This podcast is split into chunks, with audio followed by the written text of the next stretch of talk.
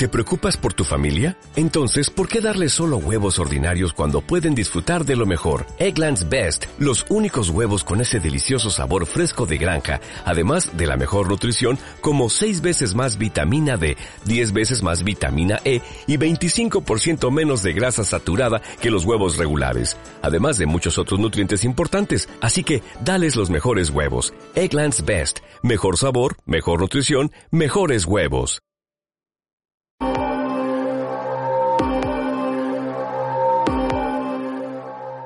Ingobernables, el podcast de entrevistas a mujeres vegetarianas y veganas que están cambiando el mundo. Con Paula González.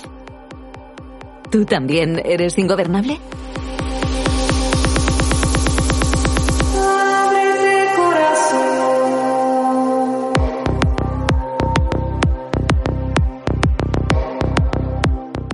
Nosotras, cualquier día, nosotras, a menudo invisibles por los siglos de los siglos, en lugar de negociar cuotas, raciones de respeto y homenajes tardíos, ocuparemos los asientos de nuestra vida sin pedir permiso, sin el visto bueno de la historia cualquier día nosotras, silenciadas por los siglos de los siglos, en lugar de comprar un libro, un coche, un champú, un bocadillo o un bonobús, compraremos un mundo y os devolveremos el vuestro, el que habéis convertido en finca privada, en apartheid milenario, y nuestro mundo será un mundo con curvas o sin curvas, un mundo rizado o liso, con tacones o con zapatillas, un mundo lleno de ríos, de bosques, de plazas, de derechos, todos los derechos que quepan en nuestros bolsillos, en nuestras cabezas, en nuestras vidas, derechos cavando fosas sobre los privilegios.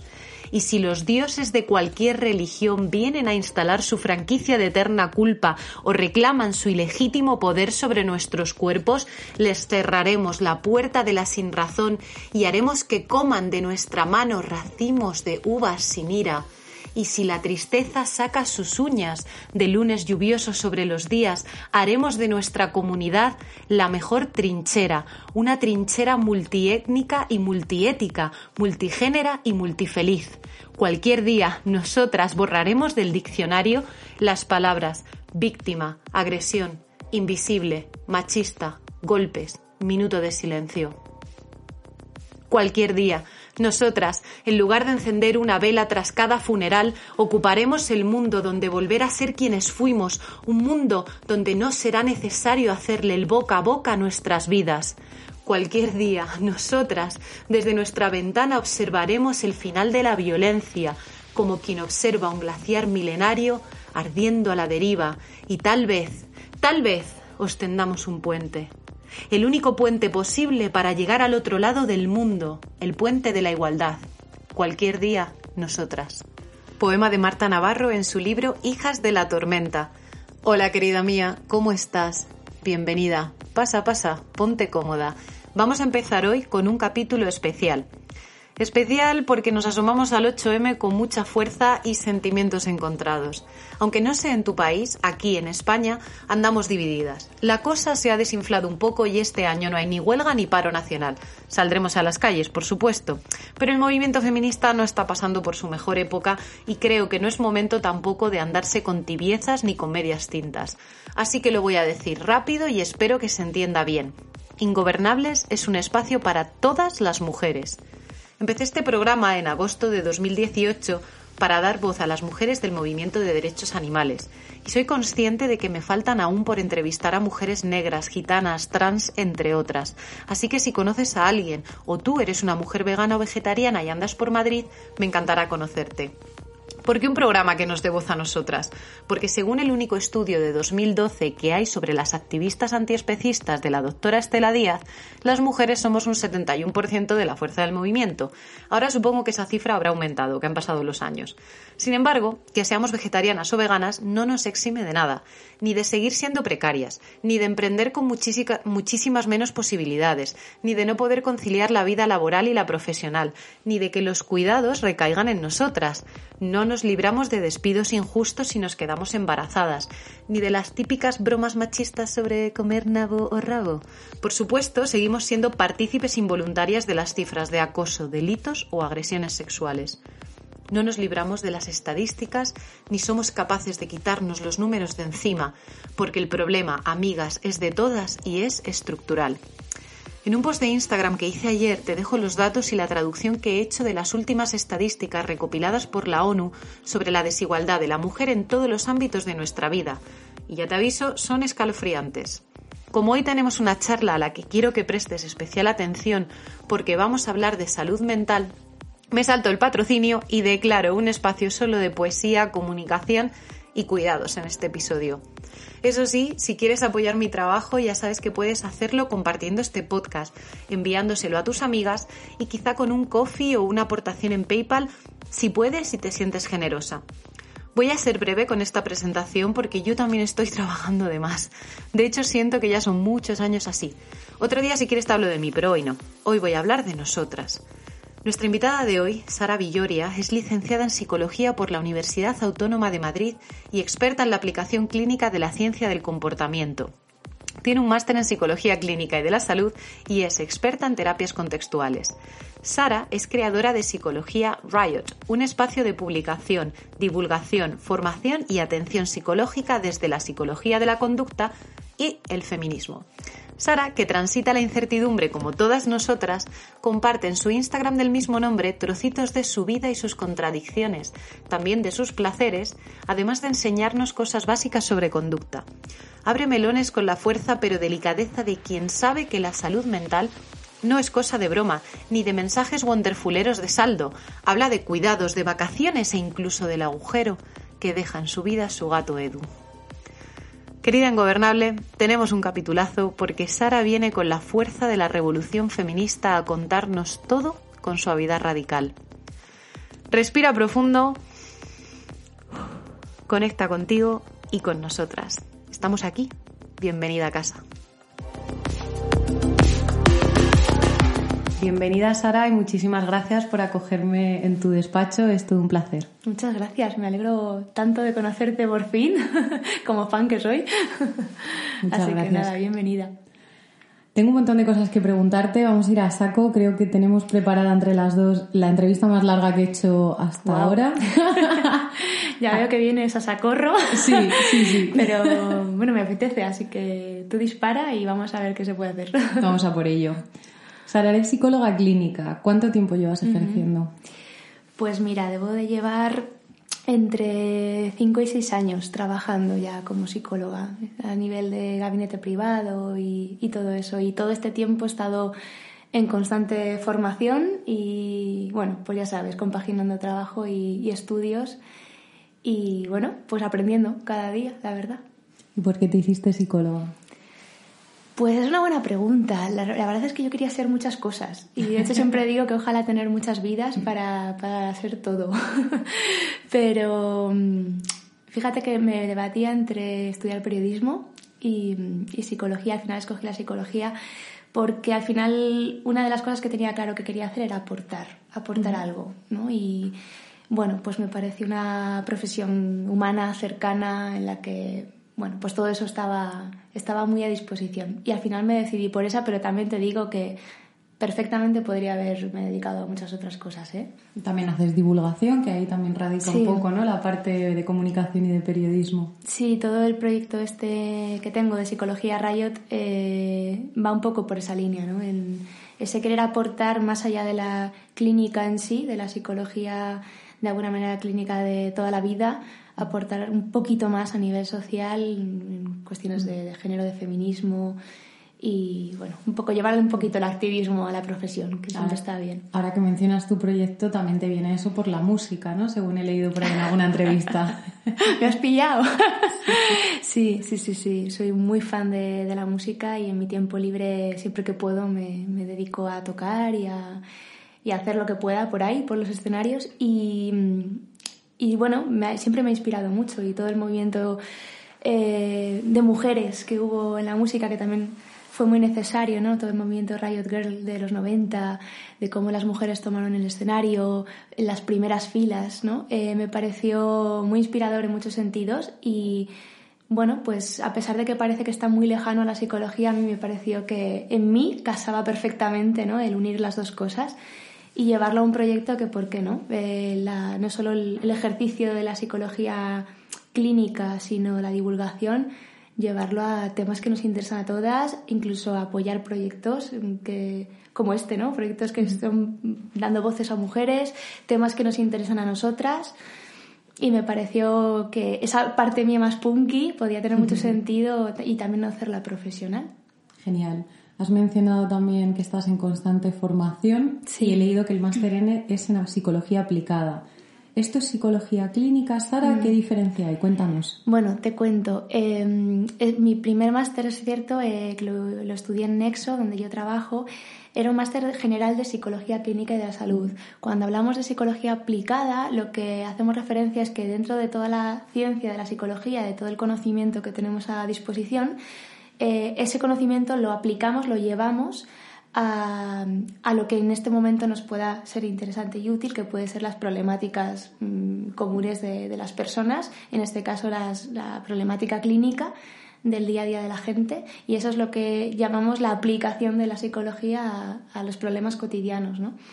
Entonces sí, estudié esto, me he formado en temas de alimentación, de bueno, también cuestiones feministas y el último máster que he hecho ha sido de terapias contextuales, que viene a ser un poco más de eh, todos los avances de la ciencia del comportamiento humano y bueno, todo lo que se ha ido eh, bueno, aprendiendo e investigando últimamente.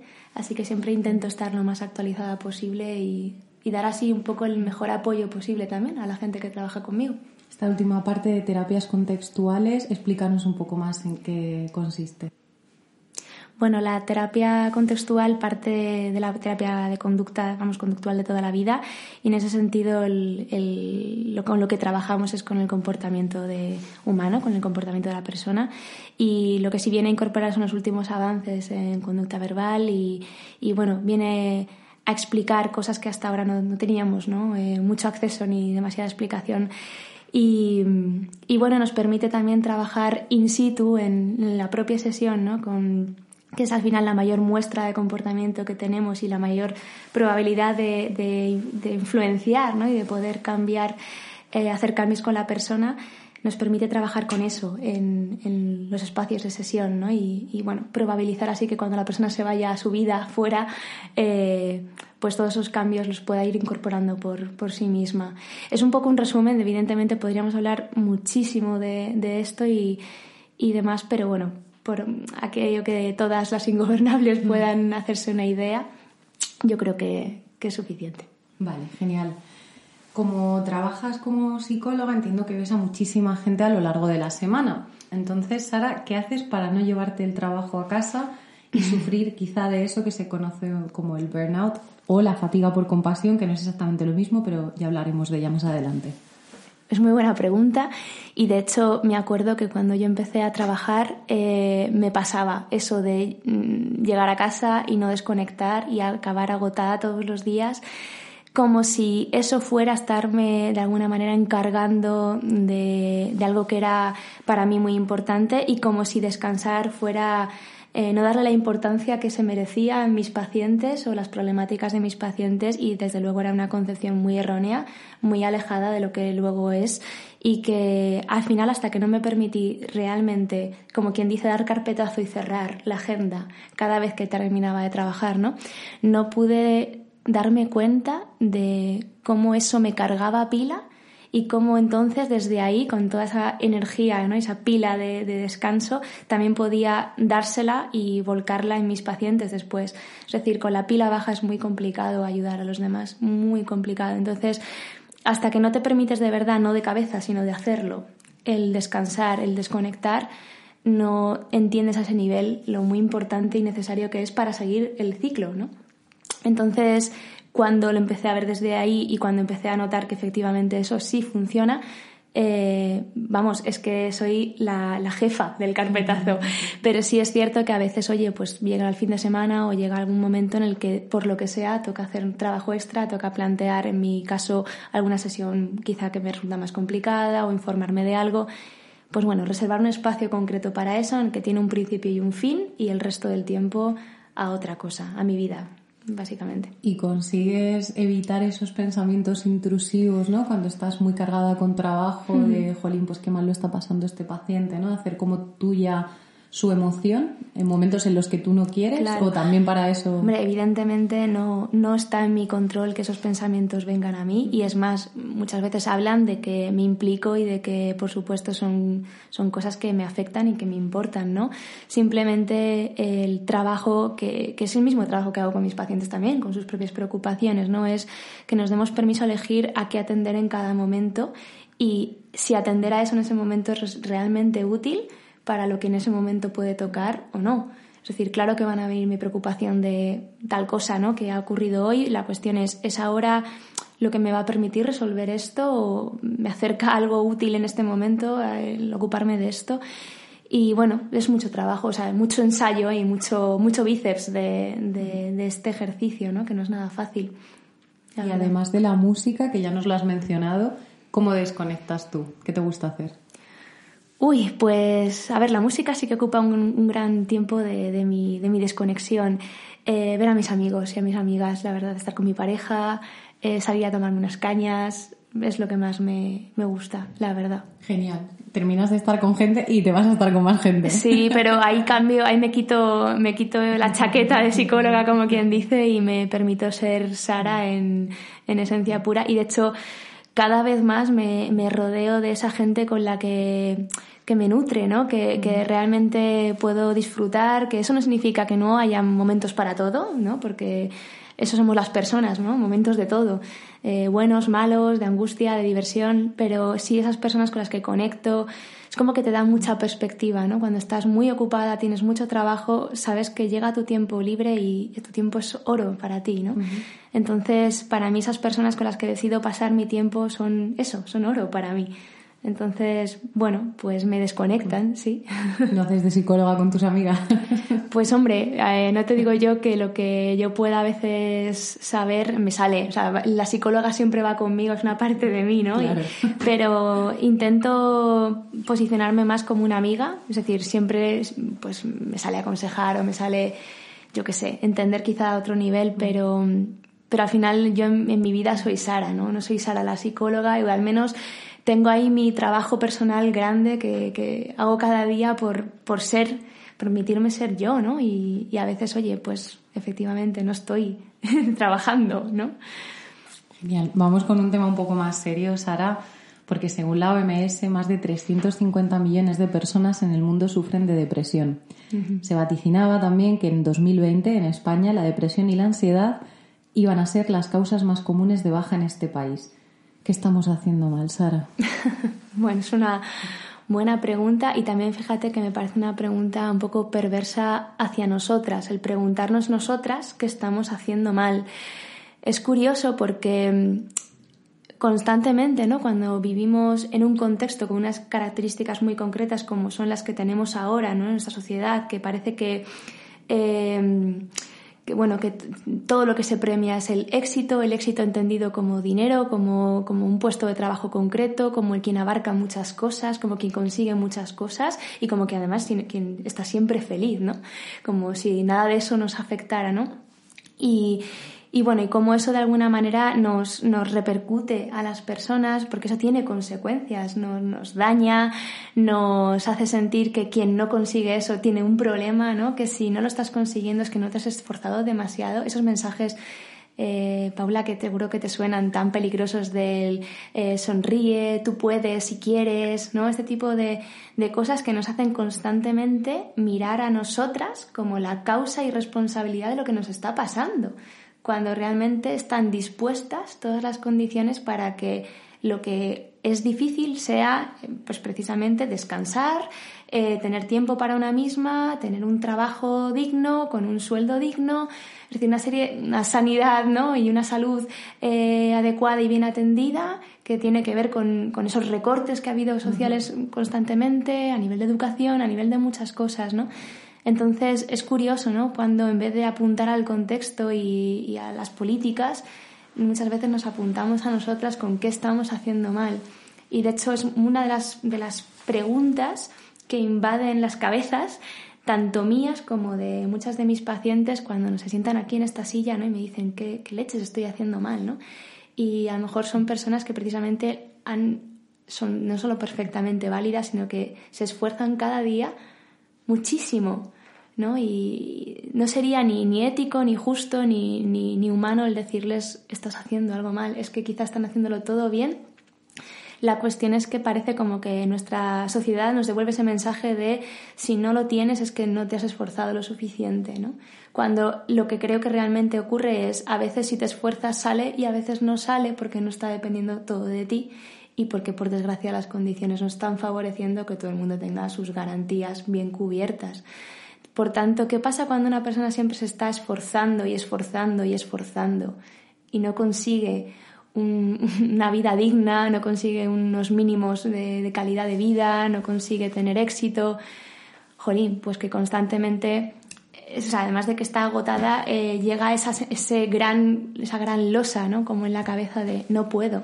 Eso que llamamos muchas veces depresión, esa sensación de no soy capaz, esa angustia por tener que poder y no, y no poder. Eso es lo que luego hemos, reunido o han reunido con, bajo la etiqueta depresión muchas veces. Pero me pregunto si cambiáramos el contexto, habría personas sin, entre comillas digo sin depresión, porque yo no suelo utilizar este tipo de lenguaje, pero sin depresión, ¿no? Vale, ahora hilamos más Vaya fino. No, tú dale que, lo que es a lo que yo veo. Ahora hilamos más fino con el tema del contexto, la precariedad, que ya se está vislumbrando aquí y es uno de los melones que vamos a abrir. Pero por, el, por terminar de, afinar un poco más con el tema de la depresión, una de las cosas que se nos suelen decir, y aquí hablo como paciente, yo creo que cualquiera de las ingobernables que nos escuchen ya saben que lo soy desde hace años, una de las cosas que se nos suelen decir eh, es que hemos como tenemos la sensación de que no podemos hacer nada, ¿no? de que hagamos lo que hagamos, todo está fuera de nuestro control, por lo tanto ya parece que no tenemos ningún tipo de influencia positiva sobre nuestra vida y no podemos salir de donde estamos, ¿no? De ese estado tan depresivo. Entonces, ¿dónde empieza ese tienes que hacer algo más por estar bien o las cosas dependen de ti? Eso que ahora, mm, según me ha pasado mi psicólogo, ¿no? Que es un libro que he empezado a leer, por lo tanto todavía no puedo hablar mucho de ello, que es el tema de la activación conductual, ¿no? De empieza a hacer cosas y ten actividades de disfrute y actividades de logro para poder salir de ese estado ¿Dónde termina eso y dónde empiezan los mensajes ya más Mr. Wonderfuleros, ¿no? De él, si quieres, puedes. Sí, bueno, es una gran No sé si me he explicado bien. Sí, vamos a ver es por hilar más fino. Vamos a ver si podemos como ir por partes porque has hecho muchas preguntas en realidad en, en, todo esto que has dicho, ¿no?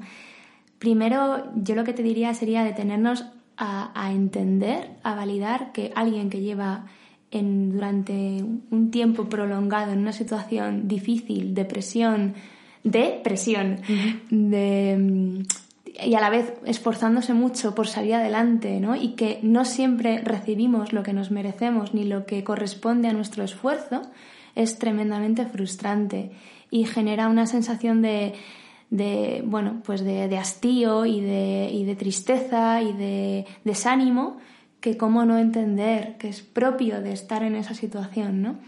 eso que normalmente llamamos como sintomatología depresiva, que al final es esto, ¿no?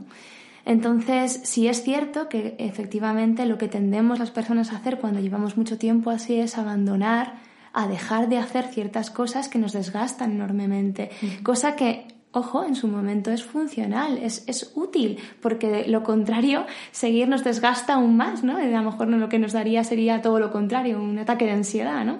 Entonces, la cuestión no es que la persona no pueda bajar el ritmo, no pueda abandonar ciertas tareas, sino escoger qué tareas son las que a lo mejor sí repercuten en otro tipo de estado de ánimo y en acercar a esa persona a que sea más probable dentro de lo posible conseguir aquellas cosas que, que realmente le, le, puedan nutrir. Y hay cosas que no están en nuestro alcance, pero hay cosas que sí están más en nuestro alcance. Entonces, desde luego, hay bueno, pues ciertos objetivos que podemos compartir muchas personas, como puede ser una vivienda digna, como puede ser un trabajo para el que nos hemos podido formar, que, que cómo no, comprender ese deseo. Y desde ahí hay una parte de no control que tiene que ver con que alguien nos dé una oportunidad, que en esa oportunidad hay unas condiciones básicas dignas, etcétera. pero bueno, dentro de esa parte de no control, que está claro que es lo que responde a lo que hablábamos hace un momento, de cómo está el sistema montado, ¿no? De esa precariedad de la que estamos, hay un buffet libre de precariedad, ¿no? Eh, del que bebemos todas y que por desgracia, bueno, pues es en donde nos tenemos que mover, es, el terreno que nos toca recorrer. Sí que tenemos ciertas eh, ciertas acciones que sí que están en nuestra mano, ¿no? El hasta dónde hasta por qué aros pasar, hasta dónde conformarnos y hasta dónde no. Y, bueno, ese equilibrio no me parece nada fácil y también creo que depende de la historia de cada una y de la situación concreta de cada una, puede verse más o menos complicado, la verdad. Eso te iba a decir ahora, que una de las cosas que nos lo dejamos para, para las últimas preguntas, pero por ir también ahora matizando. Una de las cosas que veo en divulgación de cualquier ciencia es que tendemos mucho a generalizar y precisamente lo que hacéis los profesionales cuando aterrizáis una sesión con un paciente es que aunque la, me invento la palabra, ¿eh? no sé si es esta, la epidemia, ¿no? Pues de depresión sea eh, la misma como para todos, luego cuando miras el caso de cerca, cada persona es un mundo, las circunstancias cambian, o sea, hay contextos muy parecidos, similares o iguales, pero luego las circunstancias de cada persona concreta, su historia personal, etcétera, cambia y es donde la psicología tiene su parte de ciencia, pero también a veces tiene un poco de parte de arte, ¿no? Quizá. Totalmente. De hecho, por eso muchas veces divulgar a mí personalmente se me hace una tarea tan difícil porque me siento en la responsabilidad y en el deber ético de estar todo el rato contextualizando soy consciente de que detrás de, la, pantalla o del altavoz hay una persona diferente escuchando y filtrando esa información desde, desde su situación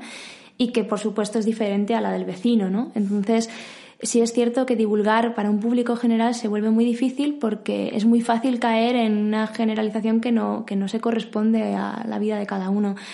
Pero bueno, eh, desde luego por eso la, terapia es tan importante, porque es un, es un diseño de una intervención a medida, es un análisis de, lo que le está pasando a la persona a medida, es individual.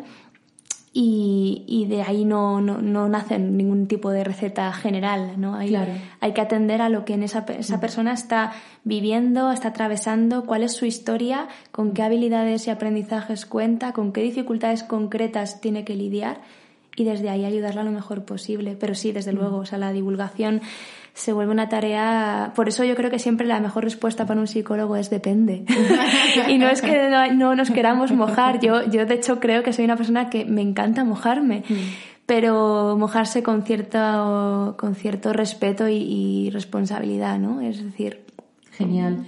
Te voy a hacer la pregunta del revés como paciente, desde qué lugar podemos hablar y divulgar nosotras y contarle al mundo lo que, le, lo que nos pasa, porque una de las cosas que a mí me han, más me han dicho cuando he hablado pues, de ansiedad, de depresión, del duelo por la muerte de mi perra, etcétera, es gracias, porque, porque la gente se siente menos sola cuando ven que una persona normal y corriente como yo está hablando de este tipo de cosas. Por supuesto, también les, les ofrece cierto consuelo cuando lo hace gente con muchísimo dinero, con muchísimo poder, ¿no? Nos ha pasado y lo comentábamos en el otro episodio con, Jenny Rodríguez, cuando el Rubius, que es un youtuber famosísimo, hablaba de ansiedad. Esas cosas ayudan, pero ¿qué responsabilidad tenemos nosotras como pacientes? A la hora de contar nuestra historia al mundo? Bueno, cuando me preguntas esto me hace gracia cuando me dices, ¿desde dónde podemos hablar? Pues así entre tú y yo, desde donde salga el mismísimo, que para eso, que para eso es vuestra vida y es vuestra voz, ¿no? Hasta, solo faltaba que viniera yo aquí a deciros desde dónde tenéis que hablar. Y que cada uno hable desde su propia experiencia, porque yo creo que todas las experiencias aportan conocimiento, aportan información, y siempre y cuando se deje claro que es una experiencia personal, no, no quita valor a que eso cuente y eso esté. Es más, esto que has dicho me parece muy interesante, ¿no? Eso que las personas hacen que no se sientan solas. Tenemos en este, por continuar el hilo de antes, ¿no? En esta sociedad en la que parece que solo se puede estar feliz, ¿no? Cuando estamos mal, ¿no? Ya sea eh, en, el, en, el, día a día, piel con piel con la gente, incluso por redes sociales, ¿no? Solo mostramos esa cara amable, esa cara eh, aparentemente positiva, ¿no? Y parece como que todo lo que es difícil, lo que es duro, lo que es triste, nos lo tenemos que guardar pero también deja de alguna manera como que recogemos de ahí, ¿no? Como que eso no está pasando, ¿no? Y que en, caso de que nosotras nos esté pasando eso, estaré sola ante esto, ¿no? Me siento sola, me siento poco acompañada. Por tanto, creo que es tremendamente útil, potente y necesario que compartamos nuestros malestares, no necesariamente para quedarnos solo en esto, pero como como, bueno, como una experiencia de vida más, porque esto es la vida. O sea, la vida, igual que a veces estoy arriba y estoy feliz y me pasan cosas maravillosas, también a veces estoy jodida y me pasan cosas duras. Y, y son esos momentos donde más necesitamos de los demás. A veces un simple relato de alguien que, que puede explicar ¿no? lo mal que lo duro que ha debido de ser pues la pérdida como tú decías de tu perra no eh, como yo perdí a mi gato hace poco bueno pues lo que sea que en ese momento está pasando sin ser necesariamente la misma historia, nos, nos une, nos une dentro del, del, malestar. Y el malestar sujetado entre varios nos pesa igual, o sea, no se, no se sujeta igual. Sin embargo, Sara, hay mucho estigma todavía con todo lo relacionado con trastornos y con enfermedades psicológicas. ¿Qué podemos hacer también para tener una sociedad un poco más comprensiva? O si hay alguna de las ingobernables que nos esté escuchando y que piense, pues es que no me atrevo a pedir una baja por depresión, ¿no? Por ejemplo, en el trabajo, porque me van a considerar débil o, me o se van a pensar que me la estoy inventando, que bueno, esto también es otro temazo. Sí, bueno, desde luego. Eh, bueno, creo que, que por tirar también del, del, hilo que estábamos hablando, precisamente el, permitirnos hablar eh, de este tipo de cosas hace que, veamos que no estamos solas en esto, que quien, que quien no está en determinados momentos pasándolo mal, momentos de ansiedad, de depresión o de duelo o de lo que sea, ¿no? Y yo sí invito a que, a que esto se, bueno, no sé, a mí me ayuda a compartirlo en espacios seguros, de confianza, que ya pueden ser una familia o pueden ser amigas o pueden ser donde sea, ¿no? Para cada una y, desde ahí perder el miedo a poder hablar de esto, elegir con quién hablarlo, por supuesto, pero perder el miedo. Y otra cosa también que, que bueno, desde, desde mi formación y mi, y mi corriente, ¿no? Te, tendemos a hacer es no abordar lo psicológico desde lo médico necesariamente, porque aunque a veces sí es cierto que, que, bueno, que puede haber una persona que, que por qué no, que cuente con el apoyo de, un psiquiatra, de un médico de cabecera, etcétera, eh, lo que es psicológico es decir, es psicológico, ¿no? Más allá de que también, por supuesto, está sustentado en un cuerpo, ¿no? Y en un, en un cerebro o en unos pulmones o necesitamos de, de, esa base biológica, pero no ello explica lo que nos ocurre, ¿no? Y no estamos rotas, no estamos no nos está pasando nada del tipo que no tengamos eh, remedio ni que no podamos cambiar, no son enfermedades cuando hablamos de lo psicológico, por mucho que puedan afectar a lo físico, ¿no? Por ejemplo, los problemas de ansiedad a quien no le dan eh, problemas de piel, úlceras, eh, bueno, trastornos alimentarios, eh, déficits de nutrición, etcétera, y sin embargo no son problemas orgánicos, no son problemas biológicos, son psicológicos. Y lo psicológico es conductas, comportamiento, y es susceptible de cambio y creo que el cronificarnos de esa manera, eh, identificándonos como enfermas o como que tenemos un trastorno y que por tanto parece que va de la mano, ¿no? Es inherente a eso el no tengo control, es algo como malo que me está sucediendo y que está en mí, que no lo puedo cambiar. Creo que no ayuda ni a normalizar ni a entender bien lo que es los problemas psicológicos, lo que son y que además otra cosa que, que, me gustaría lanzar así a modo de mensaje es todos a lo largo de la vida vamos a, pasar por procesos así. No creo que si las personas de verdad vivimos de verdad, estemos exentas de, de, atravesar momentos de ansiedad, de duelo, de depresión, de ruptura, de... Es que eso somos las personas, eso es el ser humano. Entonces no es, no somos bichos raros, no somos enfermas, no somos, somos humanas y según nuestro momento vital vamos a tener dificultades. Así que más vale que nos esperemos tener dificultades y quizás eso también significa que estamos muy vivas, estamos muy en la vida. Genial. La siguiente pregunta, ya como no lo puedo llamar enfermedades, lo voy a desterrar de mi, lo voy a desterrar de mi vocabulario. Tú lo puedes llamar como quieras. Esto es solo mi, mi perspectiva. No, no, pero lo matizamos, no te preocupes. ¿Nos afecta más a las mujeres? ¿Qué tipo de problemas o de retos, a qué tipo de problemas o retos nos enfrentamos nosotras? ¿Por qué esa perspectiva de género no es tan necesaria? Pues fíjate, es que no podemos separarnos de nuestro contexto, de ese, ese espacio, ese lugar, ese, esa sociedad en la que nos desenvolvemos e inevitablemente eh, nos vivimos. Y esa sociedad es machista no solo es, es capitalista, es precaria, es individualista, es que es machista, ¿no? Entonces las mujeres, por desgracia, llevamos una doble carga, una carga que tiene que ver con que por ser mujeres nos ocurren eh, determinadas cosas concretas, lidiamos con violencia, lidiamos con discriminación, lidiamos con una presión social a nivel de belleza, a nivel económico, a nivel de muchas cosas. Que, que, por supuesto, si, si ya de por sí todos llevamos una especie de losa encima, esto añade el doble de peso, ¿no? Y digo el doble, como podría decir, el triple, ¿no? Eh, Dependiendo también, además, si somos mujeres transracializadas, etcétera, porque claro, no todas somos iguales tampoco. Por supuesto, nuestra condición económica y todo, desde luego. Pero efectivamente lidiamos con una serie de problemáticas que la otra mitad de la población, pues quizá no, no va a conocer en su vida. ¿No? O va a huir, pero no va a vivir en sus propias carnes, ¿no? Como quien dice. Entonces, bueno, pues eh, hay, cosas a las que, a las que nos, nos vamos a, tener que enfrentar nosotras y que muchas veces hemos también nos han cronificado por eso, ¿no? El, la histeria. La histeria, los síndromes premenstruales, la depresión posparto. ¿Cuántas veces la depresión posparto no solo tiene que ver con un desequilibrio químico, a nivel químico del cuerpo, que también, sino que tiene que ver con una mujer que está tremendamente dolorida después de un parto durísimo, agotada físicamente, de no poder dormir, eh, de haber tenido una intervención y verse sola en una casa teniendo que cuidar de un bebé que requiere de una atención constante 24 horas, que no le permite dormir. Y, que está sola y que además tiene que estar feliz porque acaba de ser madre y que eso es lo que tienes que sentir porque ¿cómo vas a estar triste siendo madre?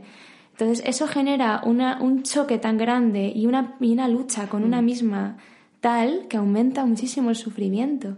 Y ahí, qué cosas, y nótese la ironía, que, que, por supuesto que es lo que llamamos de caer en depresión o, bueno, temas ya, por supuesto, de acosos, de de acosos laborales, de discriminación eh, por sexo, de acoso callejero, un montón de cosas que, con las que lidiamos todos los días, que integramos como que es la mochila que llevamos pegada a nuestra piel cada día cuando salimos de casa pero que por supuesto nos afecta, que tiene consecuencias para nosotras y que, y que sin embargo solo nosotras nos enfrentamos a eso.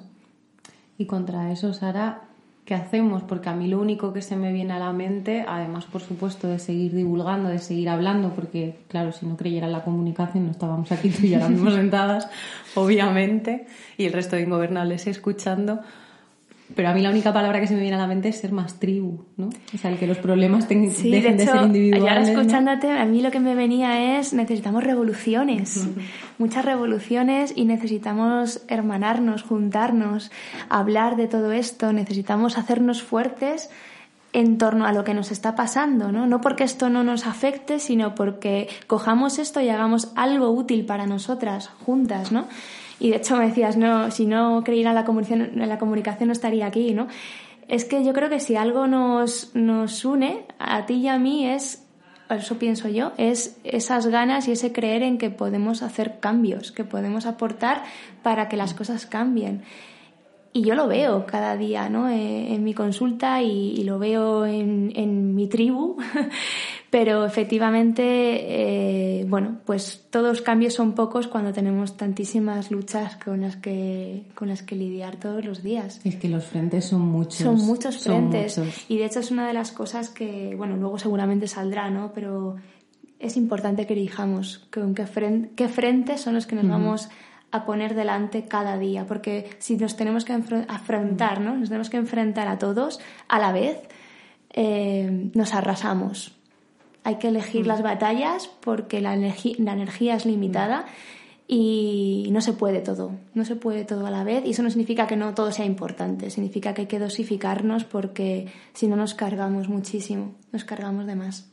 También cada quien tiene que elegir aquello en lo que es buena o se le da mejor y sobre todo también que disfruta, porque dentro de lo que igual podamos hacer, obviamente en mi caso yo disfruto más de la comunicación y lo he intentado hacer, he intentado hacer de eso mi trabajo. Pues, Por supuesto. Claro, si encima además si tenemos que estar haciendo algo que no queremos, sobre todo para las que llevamos siendo activistas muchísimos años, ya el burnout y la fatiga por compasión no te la quitas de encima. Es, es aún más difícil si no estás haciendo lo que, lo que te gusta, ¿no?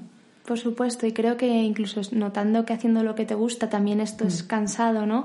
Estoy contigo en, en, que cuando toca directamente a lo que a ti te apasiona, ¿no? con lo que va contigo, eh, se lleva con otra ligereza y aún así habrá que eh, dosificar, ¿no? Pero sí. pero sí, creo que es importante lo que tú dices, que nos demos permiso a, a hacerlo a nuestra manera y a elegir cómo lo queremos hacer y, y qué queremos hacer. Hablando de elegir batallas, Sara, estamos a las puertas del 8M. Sí. ¿Qué crees que nos puede faltar o que deberíamos incluir? Que igual ya lo han incluido algunas feministas y no lo sabemos. ¿eh? Aquí de momento estamos Sara y yo pensando en, este 8M. ¿Qué tendríamos que incluir en una agenda feminista en cuanto a atención psicológica?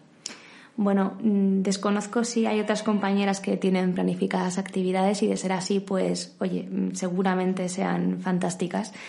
Eh, pero es verdad que son, son fechas en las que, aunque, bueno, todo el año debería ser esa fecha, ¿no?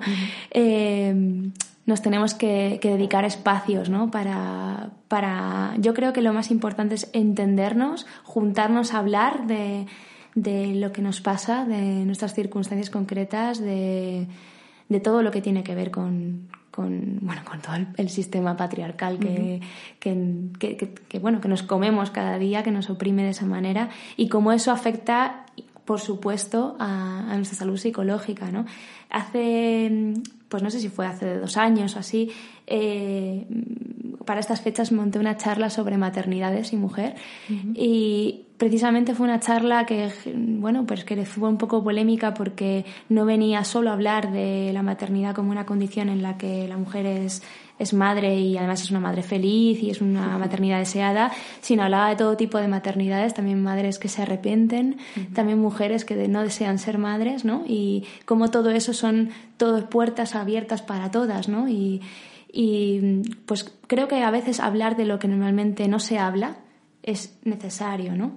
Otra de las cosas que yo quería haber hecho, pero que, como te comentaba antes, me, pilla el toro siempre. Estoy soy como una máquina de ideas en las que no me da la vida y ojalá tener siete vidas para desarrollar todo lo que tengo en la cabeza, porque no será por ilusión y por ganas, porque soy tremenda. Pero me siento quería... con eso. ¿Ah, sí?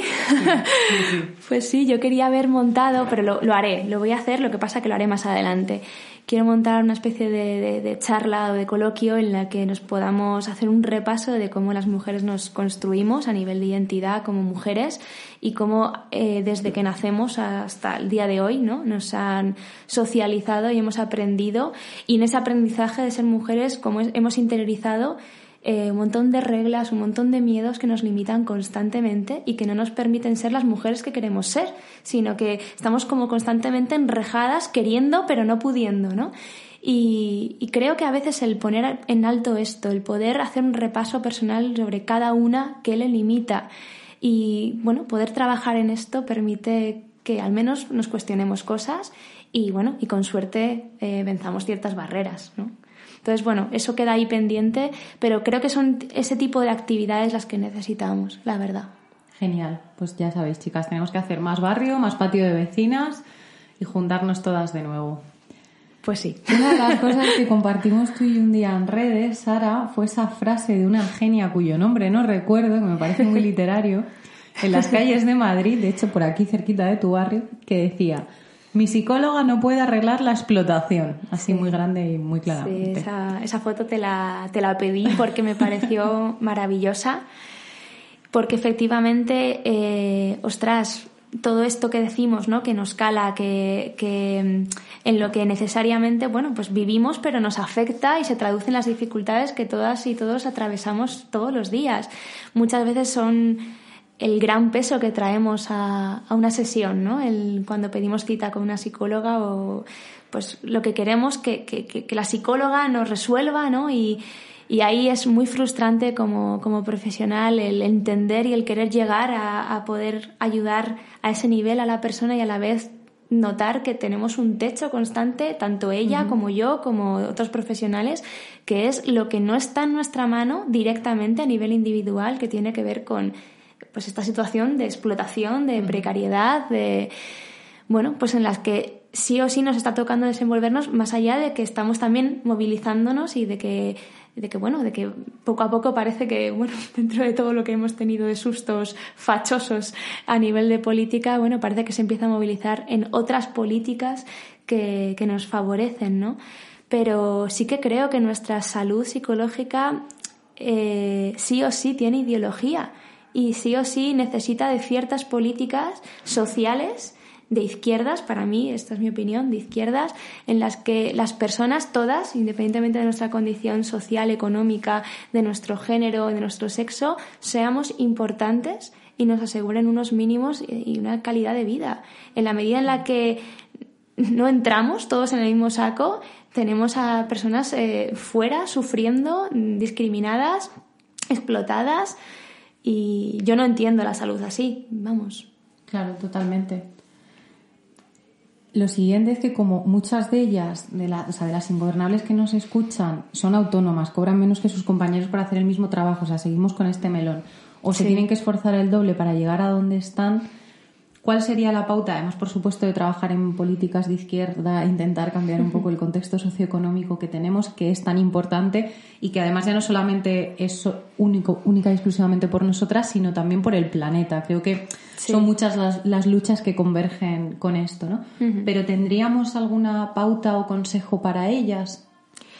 Bueno, pues eh, es, es, complicado solo deciros que no estáis solas, que de verdad que, que yo creo que la gran mayoría de nosotras estamos en el mismo barco en ese sentido. Diría que miréis dentro de las opciones que son posibles, porque eso es importante, de las que sean posibles, de las circunstancias que tengáis, si hay alguna opción, eh, si tenéis alguna puerta que os permita en ese sentido avanzar y en ese camino que no lo hagáis solas, que os apoyéis en, en, vuestras amigas, en vuestras parejas, en vuestras familias, en vuestras compañeras, que, que, desde luego, bueno, pues no va a ser igual recorrerlo así. Genial. Le habíamos preguntado a las ingobernables si te podían hacer alguna pregunta. Entonces, esta era una de ellas. Habíamos visto el comentario de Elena Couceiro, lo he dicho bien, Couceiro Arroyo, que nos decía, el tema de cómo gestionar la angustia por la precariedad me interesa. Esto parece que lo acabamos de abordar. Por mi parte, hacer un comentario y es que todo lo que os podáis juntar y autogestionar siempre seguro que aporta y que suma, ¿no? Si conoces a otras compañeras que están en la misma situación, pues os podéis, por ejemplo, sindicar o podéis montar, como nosotras que montamos un grupo de autónomas y de emprendedoras en Barcelona, veganas, porque también vimos ahí ¿no? que teníamos una necesidad y que quizá éramos un poco distintas del resto de nuestras compañeras y quisimos hacer ahí piña. Yo creo que eso también, el poder saber pedir ayuda a las compañeras y el unirnos, ¿no? Al final parece que nos puede hacer más fuertes. Y si estáis en una situación de mucha precariedad laboral, quizá también podáis compartirlo en vuestras redes, a vuestras amigas, para que entre todas igual, pues si se enteran de alguna oferta de trabajo, si saben de algo, ¿no? Te lo mm. puedan ir pasando. Yo es una de las cosas que a nivel personal voy haciendo con las personas que conozco y que me voy cruzando. Tengo varias de ellas que se han quedado en una situación pues que están en el paro, que una de ellas tiene dos niñas y ella ya sabe quién soy y le mando un abrazo y un, y un beso enorme. Y cada vez que veo cualquier oportunidad o me entero de cualquier oferta, yo se lo voy pasando porque sí es duro, ¿no? Para mí que, es, que, soy, estoy soltera ahora mismo, bueno, soltera, tengo pareja, pero no estoy casada y que no tengo descendencia, no me quiero ni imaginar, ¿no? Para todas esas mujeres que tienen que dar de comer y poner un plato encima de la mesa a alguien que no sean ellas también. Y además, no sé si tú estás de acuerdo con esto, Paula, pero yo creo que cuando hay mujeres que se juntan y crean un proyecto juntas, es decir, eso de trabajar juntas, se crea ahí algo que es especial, que es diferente, ¿no? Es, creo que, y sobre todo cuando encima hay una, hay una mirada, hay una perspectiva feminista puesta sobre la mesa, creo que es una fórmula exitosa eso de trabajar desde el respeto, desde la empatía, desde la colaboración, desde la energía, ¿no? Y muchas veces las mujeres lo que nos sobra precisamente es energía. La cuestión es que muchas veces no nos dejan canalizarla en cosas que son productivas o que nos dan esos resultados, ¿no? Pero a veces, como es esa frase de eh, para una revolución solo necesitas una amiga, ¿no? a veces mm, cuando estamos muy abajo, bueno, pues creo que lo que nos tira más para abajo es sentir que estamos solas y que tenemos que hacerlo solas y quizá no tenemos ni que hacerlo solas ni estamos solas. Claro, incluso también lo que comentabas antes para las madres que están pasando por esa conocida, ¿no? Como depresión postparto, que lean autoras, por ejemplo, me viene a la mente Erika Irusta, ahora mismo ella está contando muchos temas de su parto, de cómo ha vivido el tema, ¿no? Con su, con su pequeñajo en redes sociales y creo que eso hace mucha piña, ¿no? Para las que estéis viviendo eso, como por una situación concreta. O incluso, por ejemplo, las veganas que me han leído a mí en alguno de mis artículos me han dicho lo mismo. De, ah, pues es que me siento menos sola cuando has hablado de la muerte por tu perra o cuando hablas de fatiga por compasión, porque parece que no, no soy la única. Creo que eso es, es importante, el hacer piña. Que por cierto, yo no sé si tú lo, notas también, yo creo que últimamente hay muchas más voces alzándose en torno a hablar de maternidad, de lo que eso implica, de la parte oscura, ¿no? La parte que normalmente ha sido un tabú, hablar de, de, ese proceso, mm. de la violencia obstétrica, de todos estos temas que a mí, a mí mm. la verdad es que no te sé decir muy bien por qué, pero me apasionan. Yo no soy madre, no, mm. de hecho probablemente no lo sea. Y, y no he tenido esa experiencia de primera mano, pero son temas que me despiertan muchísimo interés y también creo que ha sido muy, muy silenciado ¿no? Eh, durante toda nuestra historia y sin embargo me llena, de verdad, me, emociona ver tantas mujeres compartiendo su historia y no precisamente porque es una historia eh, ni fácil ni, ni bonita, sino porque se está creando comunidad ¿no? y, y qué cosas que están empezando a salir un montón de voces, un montón de historias de mujeres en las que efectivamente se sienten identificadas y se están empezando a juntar, bueno, desde eh, malas madres también, ¿no? Eh, hacen eh, mucha lucha con esto, bueno, y muchas más, muchas más mujeres. Genial, Sara. Vamos avanzando porque teníamos otra pregunta también, que es la de Claudia Escobedo y nos dice, a mí me encantaría saber cómo gestionar la fatiga por compasión. Me afecta mucho ver todo lo que le hacemos a los animales, la actitud de la gente y ver cómo muere poco a poco pero cada vez más rápido el planeta. He pensado quitarme las redes. Lo considero huir del problema, pero no sé cómo afrontarlo. Además, he dejado de ver vídeos de imágenes duras o documentales, pero aún así leo noticias del día a día que me afectan. Me cuesta mucho pensar en positivo en este tema y no sé cómo seguir. Muchas gracias y un saludo.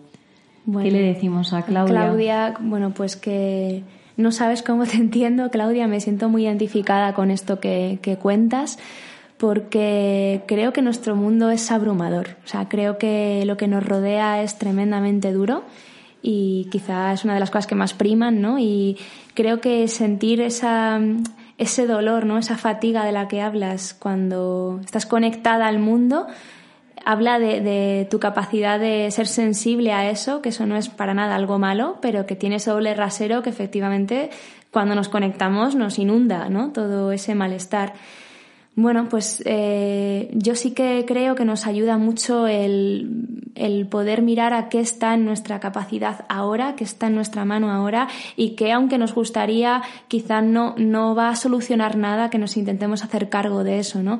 Y, y bueno, pues hay ciertas acciones como puede ser el veganismo, el vegetarianismo o el, el cómo cuidamos de, de nuestro consumo o qué tipo de bueno, de, fin, todo este tipo de acciones en nuestro día a día que vayan encaminadas a nuestros valores, esos valores que, que parece que son tan importantes para ti, para mí, para Paula y para muchas mujeres, ¿no?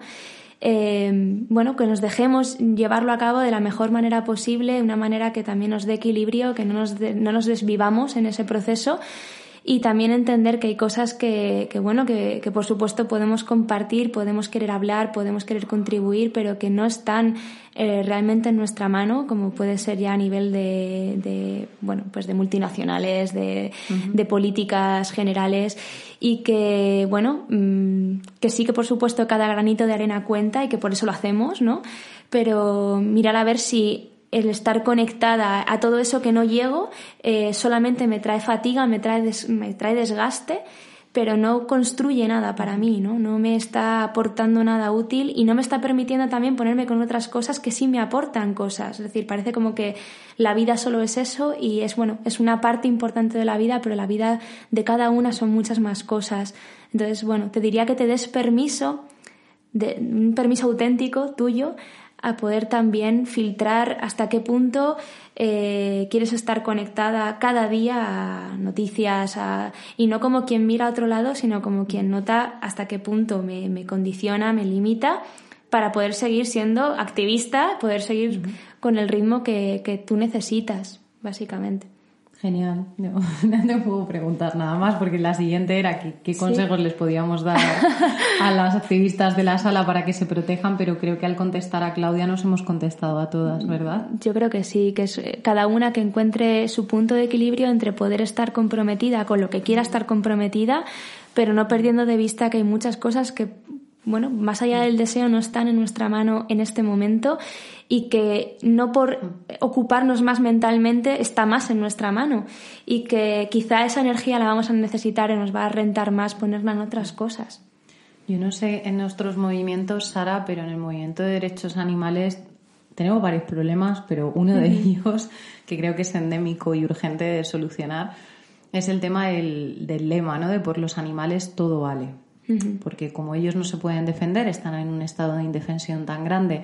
El movimiento de los derechos animales también es el primero que es completamente altruista, que el sujeto activo por su liberación no es la persona ¿no? que, está detrás de esas campañas, somos los humanos, que a la vez somos el opresor. O sea, es, un movimiento como tal, es un lío ¿no? de, explicar y de entender. Y sobre todo sufrimos muchas veces también lo que la doctora Melanillo y la psicóloga de Harvard habla ¿no? pues como ese odio de especie, pues que al pertenecer, ¿no? que supongo lo, lo, que les pasará a muchos hombres que están despertando también ante el tema del feminismo, que se sienten culpables y creo que eso nos, nos, pasa mucho a nosotras. Y uno de los problemas, como te decía, en el movimiento de derechos animales es que esa culpa la utilizamos de, de arma arrojadiza contra las demás. Parece muchas veces ¿no? pues que en estos eh, puestos de trabajo precarios de ONGs, de empresas veganas que empiezan y demás, si no lo haces todo por los animales, no eres lo suficientemente buen activista o estás siendo egoísta, estás siendo una irresponsable. Y creo que con eso hay que tener mucho cuidado. Yo creo que estamos llenas de, de, incoherencias, porque no puede ser, bajo mi punto de vista, no puede ser de otra manera. Es decir, ya crecemos en ese ambiente, ese caldo de cultivo que es totalmente incoherente, ¿no? Y creo que nuestro mayor reto es, eh, bueno, pues descubrir cuáles son esas incoherencias y ver con qué está incómoda cada una y desde ahí hacer lo que cada una vea buenamente posible y hasta donde también se sienta cómoda. Creo que no debería haber un protocolo ni reglas sobre lo que está bien y mal en ese sentido. Creo que cada una tiene su proceso y es único, es individual eh, igual que, por ejemplo, cuando hablamos de una dieta vegetariana o vegana, ¿no? Creo que cada una tiene que descubrir en qué punto está y hacia dónde quiere ir y también saber dónde, dónde parar si no se siente cómoda. Por tanto, creo que no, no es verdad que, que, por no llegar a un estándar concreto ya todo esté invalidado, ¿no? Todo lo que hayamos hecho sea invalidado. Creo que también eso responde otra vez a esa exigencia que, que nos han enseñado, ¿no? Ese todo o nada o ese bueno, pues ese no poder valorar el proceso y cada granito de arena y, creo que no nos hace ningún favor en absoluto, ni a nivel con los demás ni con nosotras mismas, ¿no? De hecho, eh, alguna vez me ha pasado también, como yo veo muchos casos con temas de problemas alimentarios y, cosas así, ¿no? Los trastornos de conducta alimentaria, ¿no? Los TCAs que se llaman. Eso es, sí. yo no llamo problemas alimentarios, pero efectivamente son, muchas veces son diagnosticados por, por psiquiatras y por otros psicólogos como trastornos alimentarios. Eh, bueno, pues muchas veces eh, hay muchas reglas, ¿no? Las personas tienen un montón de, reglas sobre lo que está bien y mal, lo que es adecuado y no, y muchas veces esas reglas se traspasan a la conducta alimentaria, lo que es sano y no es sano, lo que engorda y no engorda, lo que está bien y está mal. Y también cuando se meten eh, dietas concretas, como puede ser la vegetariana o la vegana, hay toda una serie de, bueno, se adoptan un montón de, reglas también detrás de, bueno, sí, de prohibiciones, de, y muchas veces es eso lo que enreja ¿no? la, posibilidad de elegir, lo que genera tantísimo sufrimiento y tantísimo problema, ¿no? Y recuerdo hace poquito hablar con, con una de mis riots de ¿Y qué más da si esto es o no vegetariano de libro? Si tú estás más cómoda reduciendo tu consumo de carne y por tanto ampliando el de verduras, bueno, eh, legumbres, etcétera, Y si este, este estado, este rango en el que te estás moviendo ahora, esta manera de alimentarte, que no es a lo mejor de libro vegetariana, pero que estás en ese, en ese camino, te permite estar más cerca del consumo que tú quieres hacer y no ir atrás, como pasaba, ¿no? Que si se exigía demasiado, acababa teniendo ese efecto rebote en el que volvía a comer un montón de carne, en el que abandonaba el consumo de verduras, etcétera. Bueno, pues es que cada una tendrá que encontrar su punto y a lo mejor ese punto va cambiando conforme la vida vaya avanzando, conforme las necesidades se vayan también vayan mutando y, ese equilibrio que encontramos, que también es algo que, suelo comentar mucho cuando hablamos de autocuidado, ¿no? Muchas veces eh, buscamos tanto el autocuidado, los equilibrios, como, como si fuera un punto, como si fuera un número, como si fuera una cosa concreta que además en el momento que podemos compartir todos por igual y para nada, cada una tiene su punto y a veces yo no digo punto, digo rango, ¿no? Es como un, espacio en el que moverte que a ti te funciona y que a lo mejor no te funciona mañana y te será otro. Entonces, bueno, que, que sí invitar a, a que cada una busque su punto, básicamente. Me ha gustado eso de que el autocuidado también puede ser un rango y que, y que varía, ¿no? Totalmente. Te, recuerda un poco a los memes esos de Instagram, obviamente en, formato coña, ¿no? De autocuidado también a veces es mandar a la mierda a gente. Por supuesto. que no todos son mascarillas y gatitos en internet, ¿verdad? Llevamos un ratito ya de entrevista, pero hay un par de puntos más que quiero tocar contigo cuándo sabemos o cuándo tenemos, con todo esto que hemos puesto encima de la mesa, que son muchísimos temas, sí. ¿cuándo considerarías tú o cuándo le dirías incluso a tus amigas, ¿no? En esas cañas que te tomas con ellas después de los ratitos de música, ¿cuándo le dirías tú a alguien, tía, tienes que ir a terapia? Ostras, cuando yo, fíjate, es una buena pregunta porque normalmente vamos a terapia cuando estamos muy mal, cuando estamos muy jodidas, permíteme la palabra, ¿no? Y no es que no podamos hacerlo así, es muy perfectamente válido, pero también implica que llevamos toda una losa encima que bueno, nos va a dificultar mucho ese proceso y que también significa que hemos aguantado mucho, ¿no? Entonces yo soy muy fan de, la prevención, soy muy fan del, del cuidado como no, no, no, como quien ya de alguna manera está sufriendo y entonces busca una, una, solución, que también puede ser, sino como quien quiere aprender a relacionarse consigo misma de una manera más sana, de una manera más amable, de una manera, no sé, quizá más equilibrada y sin necesidad de estar en el fango absoluto, eh, se deja a sí misma acudir a terapia. Entonces, bueno, yo creo que una terapia siempre, siempre puede ayudarnos a conocernos mejor, a conocer cuáles son nuestras herramientas, cuáles podrían ser unas nuevas que a lo mejor no hemos adquirido, no hemos aprendido, porque no, hemos pasado por esa experiencia, y, ver si hay maneras de lidiar de otra forma, quizá más, bueno, pues más adaptativas, más útiles para nosotras, de, de lidiar con nuestras cuestiones de vida, de cada una.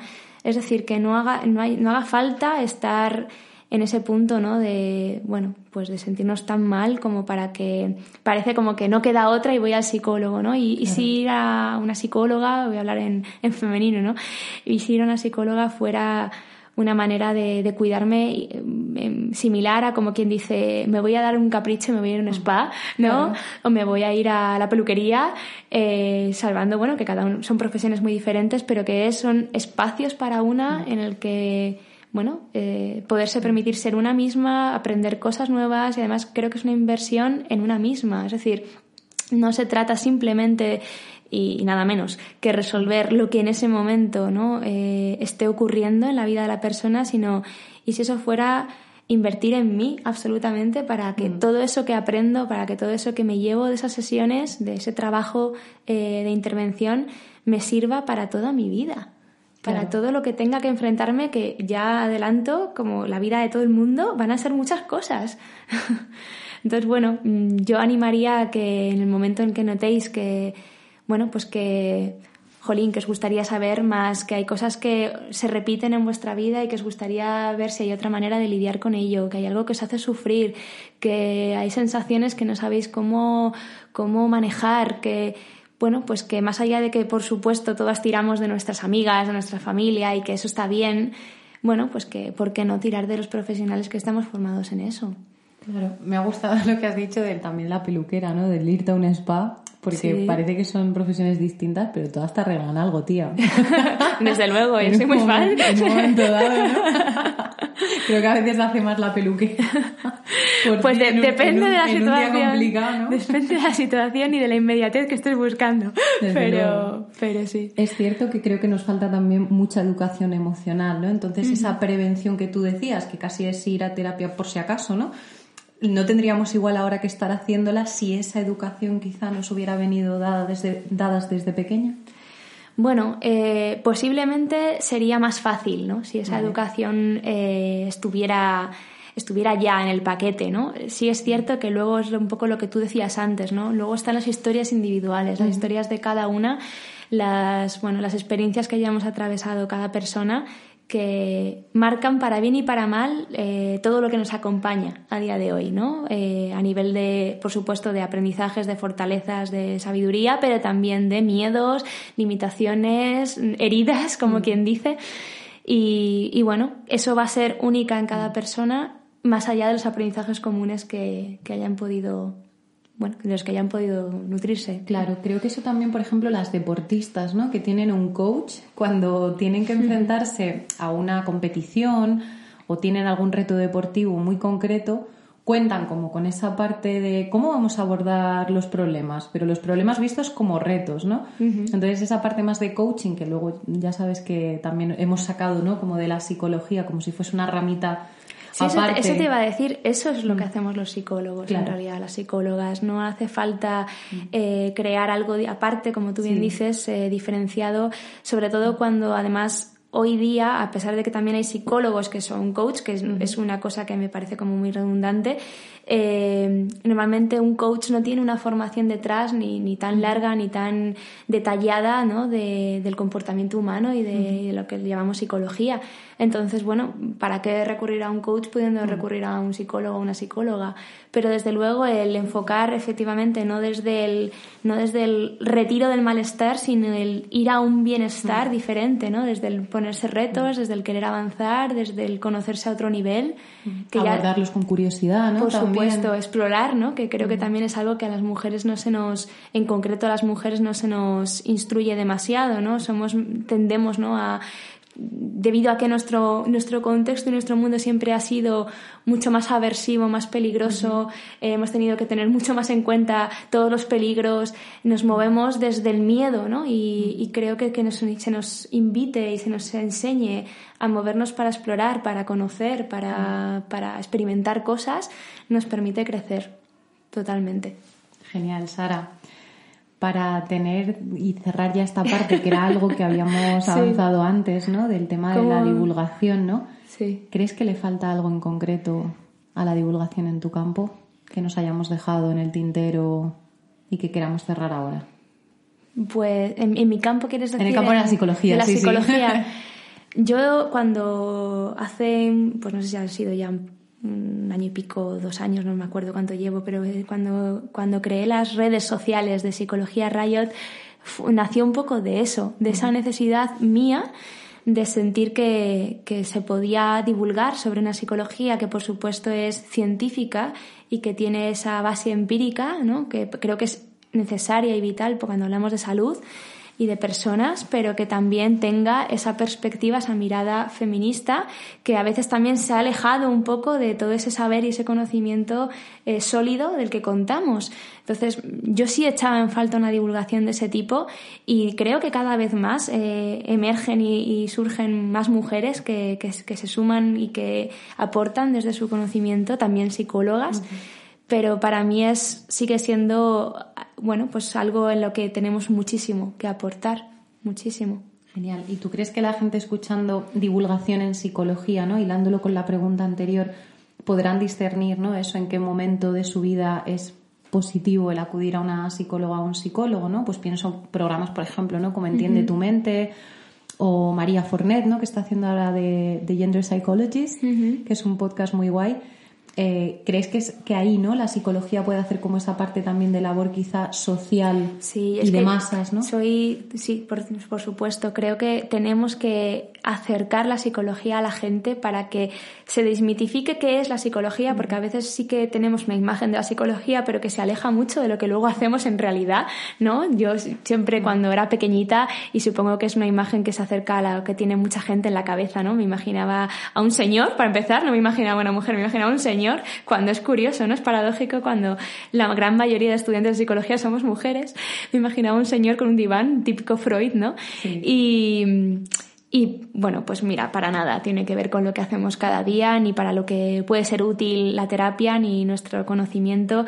Y creo que divulgar, escribir, eh, tu podcast, eh, todo lo que podamos hacer y que además se centre en cuestiones que nos interesan a todas, eh, creo que es lo que realmente nos, nos interesa, lo que nos es útil. Y que ojalá esto sí que sirva para que bueno, pues haya personas que quieran confiar en, este servicio no como un acto de fe, sino como que ven que efectivamente es útil y puede ser, eh, puede suponer un cambio en sus vidas y les ayude también a discriminar, a entender cuándo, bueno, quizá no tienen que dejarse solas ante esto, sino que pueden acudir a, un profesional. Y para hilarlo ya con una de las cosas que han estado presentes en toda la entrevista, Sara, con el tema de la precariedad, ¿Tú no sabrías decir para las ingobernables que no puedan pagarse una terapia ahora? recursos gratuitos o de muy bajo coste a los que ir en las principales ciudades. O bueno, si alguna de vosotras nos estáis escuchando y nos queréis preguntar por una ciudad en concreto, yo luego si no se lo traslado a Sara y que Sara nos lo cuente y os lo pongo en las notas del programa, pero por si sabes tú de algo. A ver, ahora en atención primaria, por suerte, ya empezamos a contar con, con servicio de psicología y desde luego es algo que que bueno que mejorar muchísimo porque hay muy pocos psicólogos en atención primaria y psicólogas y normalmente las terapias no todo el mundo tiene acceso las terapias son cada mucho tiempo y normalmente eso va de la mano de que el resultado no la eficacia pues no es la deseada pero no por la intervención en sí sino por las condiciones ¿no? en, las que se da eh, y por tanto, bueno, pues ahora mismo no es una opción que yo suela recomendar por eso, básicamente. Y bueno, es una pregunta, es una pregunta interesante. Eh, sí que hay ciertos servicios de tanto de empresas privadas que, por ejemplo, cuando eh, dan máster a psicología, bueno, máster de psicología clínica y, y son gente ya eh, los alumnos son psicólogos ya formados, eh, abren muchas veces eh, servicios de atención gratuita. Eh, porque son esos alumnos, ya psicólogos, formándose específicamente en el abordaje clínico, eh, los que van a, ser sus psicólogos, ¿no? Entonces están de prácticas, ¿no? Bueno, pues es una opción porque son, supervisados, normalmente son también atenciones de calidad, aunque, bueno, pues en estas condiciones. Luego hay servicios, eh, bueno, pues como Mujeres para la Salud, es un centro que conozco desde hace tiempo, que son mujeres que trabajan por y para mujeres. Normalmente se centran en cuestiones de, de violencias, de abuso sexual, de dependencia en la pareja o maltrato psicológico, etcétera, y tienen normalmente un servicio bastante asequible, sí que hay un gasto económico, no, recuerdo cuál es el precio, pero no sé si son 40 euros la sesión o cuánto es, pero eh, bueno, eh, suele estar un poquito más cerca de algunos bolsillos. Y bueno, y en general seguramente investigando por ahí habría más cosas pero sí que es cierto que, que en eso ojalá las, los psicólogos y las psicólogas estuviéramos un poco más promocionados y subvencionados y poder ofrecer ¿no? un servicio más asequible a, a, todos los bolsillos, pero nos encontramos un poco luego con la misma problemática ¿no? que hablábamos antes de, la, de los autónomos. Yo en mi caso soy también autónoma, el pagar un despacho, el pagar autónomos, el bueno, pues todos los gastos que te puede conllevar a ti, más el tiempo, las horas y al final todo eso tiene, tiene un precio que de ser menos, entonces es que tú no estás pudiendo de alguna manera vivir de tu propio trabajo, ¿no? Entonces es un tema complicado, pero, pero bueno, por supuesto que hay servicios más asequibles económicamente y está bien también poder conocerlos. Claro. Genial. Pondremos algo en las notas del programa, chicas, de lo que ha mencionado ahora Sara, y yo buscaré también por si hay alguno. Y si vosotras, eso, vivís en alguna ciudad en concreto estáis pasando por un apuro económico y necesitáis encontrar una solución viable, nos podéis contactar y, intentamos daros solución. Hilando ya con las dos últimas preguntas del programa, Sara, ya sí que sí. Como hemos hecho en programas anteriores, a todas os tengo que preguntar por pasta, por la panoja, porque es lo que nos toca, ¿vale? Y aquí creo que hemos dado... Parece esto la resistencia. Claro. ya quisiera bronca, ¿no? Ya quisiera, ya quisiera. Pero eh, creo que es natural, ¿no? Este ha sido el programa donde más razones de peso hemos dado, ¿no? Para, no poder, para poder hablar de precariedad y quitárnosla de encima. Así que, ¿cuál sería el mejor consejo financiero, los mejores consejos financieros que les puedes dar a nuestras ingobernables? Bueno, con todo el respeto, porque desde luego yo no soy ninguna experta de esto y solamente hablo ya ni como psicóloga, sino como Sara, mi opinión, ¿no? Como autónoma. Como autónoma, eso sí que puedo hablar. Eh, para mí siempre ha sido importante y por supuesto eso ha ido cambiando según las circunstancias, es decir, si las circunstancias personales lo permiten, que haya siempre un ahorro X, el que sea, no importa la cantidad, pero que una sienta que tiene un colchoncito al que acudir, sea poco o mucho, pero que si surge cualquier imprevisto, una tiene que tomar una decisión o salirse de un trabajo, bueno, pues en la medida de lo posible haya una cierta autonomía ahí de la que tirar, yo creo que genera, da seguridad y a veces ese pequeño empujón viene de poder de alguna manera tirar de eso, ¿no? Siempre y cuando sea posible, insisto, porque a veces entiendo que, que ni, ni, bueno, el deseo no lo es todo, ¿no?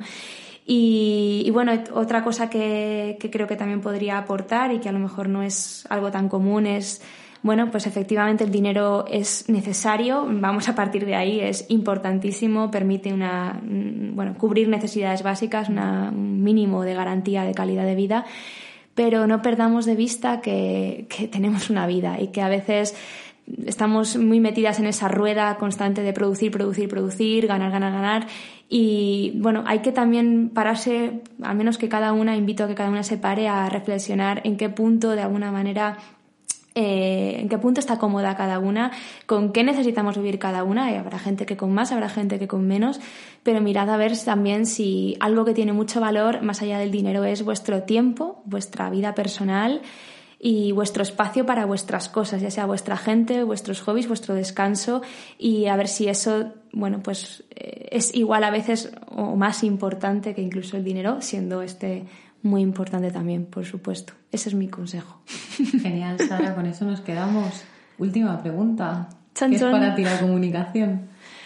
Ostras, eh, pues mm, a mí la comunicación es aportar, es un poco lo que te decía que me conecta también con, la psicología, es conectar, es conectar personas, e historias, es acompañarnos, para mí es un poco red en ese sentido y creo que también es poder, poder en el mejor sentido de la palabra, entendido como, capacidad de, elegir, ¿no? de, de generar un criterio, de dirigir nuestra vida y para mí es aportar, ya sea desde donde se aporte, ¿no? En cada una, pero bueno, creo que, implica eso, básicamente, y, y es necesario, la verdad.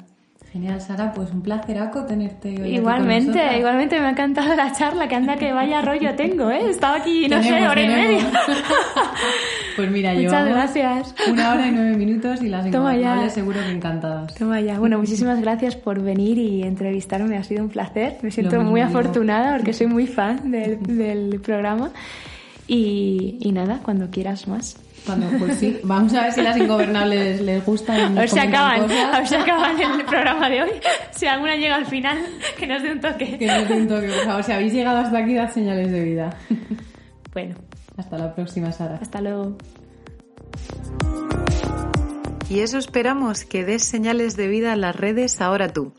Creo que poco puedo añadir que no haya dicho Sara ya en nuestra entrevista. A ver si entre todas podemos, como nos pedía Marta Navarro en su poema, hacer de nuestra comunidad la mejor trinchera. Ingobernable, strive to be happy. Nos vemos en las calles.